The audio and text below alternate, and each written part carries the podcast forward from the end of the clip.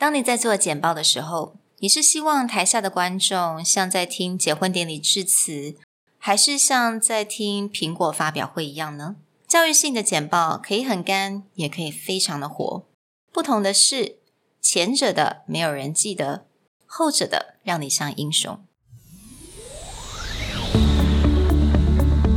Hello，欢迎来到 Executive Plus 主管双语沟通力的 Podcast。我们希望带给大家最实用的沟通工具，包括了成功人士对全球市场的分享、职场英语的技能、跨文化沟通技巧与其他能帮助您成为出色领导者的工具。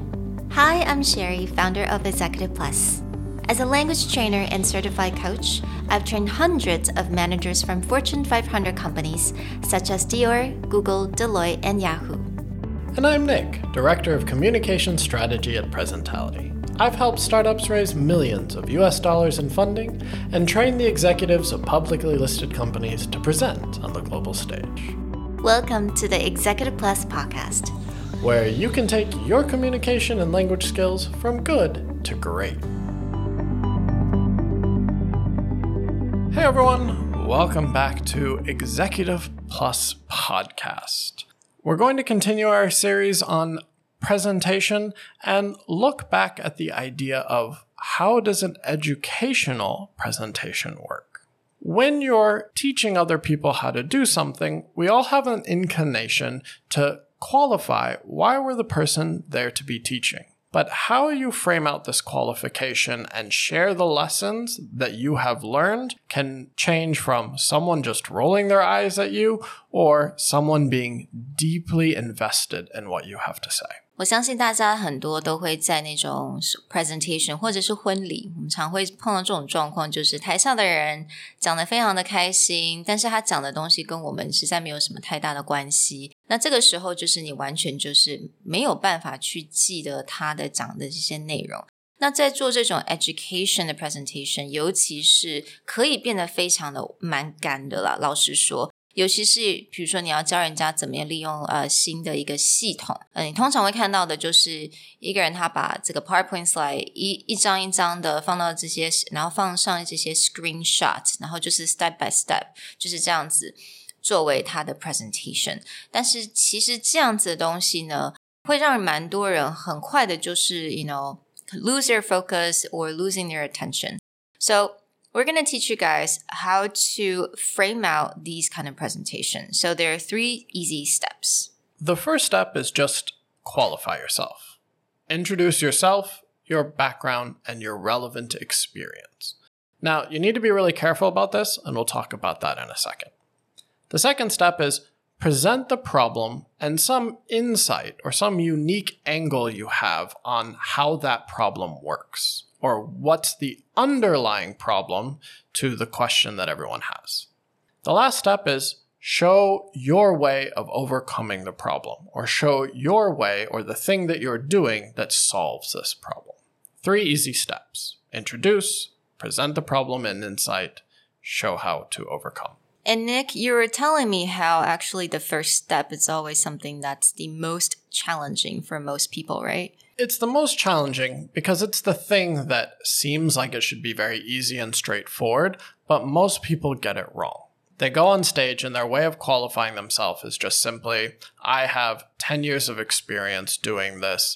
I have received so many certifications or awards, so you should just trust me. But this is removing the idea that maybe someone in the audience has more experience than you, or even if they have less experience than you, they've done more newer iterations of what you do, whereas you've done it in a very traditional way. So rather than going up and just qualifying with numbers, there's two ways that you can qualify yourself. One is you can talk about the struggle, the struggle that you've had with this problem and the steps you've taken to overcome it in your own lesson. So it's like, I used to teach students, and I found that I was lecturing, and no student would walk away remembering anything that I said. So I learned facilitation techniques, coaching techniques, and I completely changed my classroom from lecture to group. And that completely transforms my students' abilities. Right? I go from this failure storytelling to a success, and I'm here to share those lessons with you. That's one way to qualify. The second way to qualify is actually to put yourself on the level of everyone there. You don't go, I'm an expert, you should listen to me. You go, in this room together, we all have experiences, and I'm going to share tips and techniques that have worked for me, and I hope that you will share your experiences back. 所以 Nick 刚刚讲了，其实有两种方式可以去跟大家讲你的经验，为什么你今天可以站在台上做这个 presentation。So for number one，你可以去分享一下你的自己的 struggle，跟你成功的故事，你怎么样从这个 struggle 学到什么东西，而今天你就来跟大家分享你这个的经验。那第二个，也就是呢，你可以把自己的 level 放在跟大家一样，我们是用来一起分享的。我我们不是上对下，而是大家是平起平坐的。So there's two different ways to do that.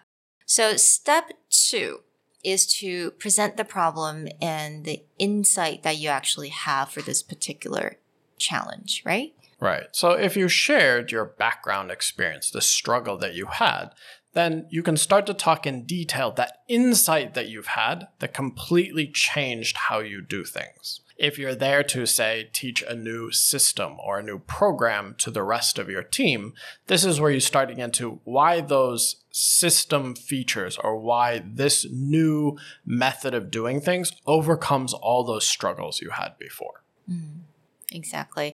像我们第三个，也就是呢，to show kind of how you overcome the problem。所以这个地方，也就是我们要来真正分享我们的一个 knowledge 的部分，right? Yeah, and then you start in to get to what's the process? How do you build it up?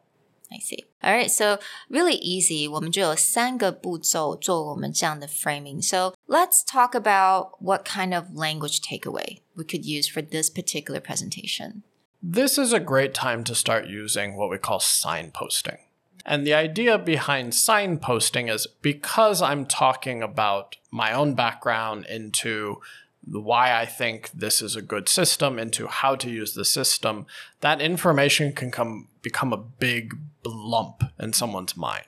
So signposting helps me just go, okay, I'm moving from telling my own personal struggle and I'm moving into why is this new system really important? and then why it's important, then I'm going to signpost and go, okay, here's where you need to start, you know, taking notes on how to use the system. I often tell my students that signposting phrases are kind of like your hand holding your students or audience from point A to point B. You're helping them to guide them through. 就是你会引导他们从 point A 到 point B，所以这个也就是 signposting phrases 这些的用法。 So signposting phrases 其实有非常多种。你可以想象，就是可能一刚开始你要做 introduction 的时候，你可以说，Oh, first of all, I like to tell you a couple of things about myself。这就是我们的 signposting phrases。所以当你要进入一个你真正的这个状况的时候，你就可以讲说，Okay, so let me give you a brief overview of what's been happening lately。这也就叫做我们的 signposting phrases。 and then, if I want to transition from, again, the first part of qualifying myself into the second part of the problem, I may use a signposting phrase like, This leads me directly to the next part of my talk, which is, Why am I standing here and what do I want to share with you? 嗯，那很简单的，当你已经讲完了一个部分，或者是你分享的一个蛮一个很重要的 key takeaway 的时候呢，你就可以讲说，I like to sum up the key learnings from today's talk.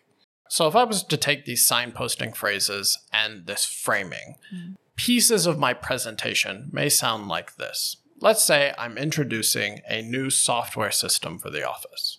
I may begin out and go, First of all, I'd like to tell you a couple of things about myself.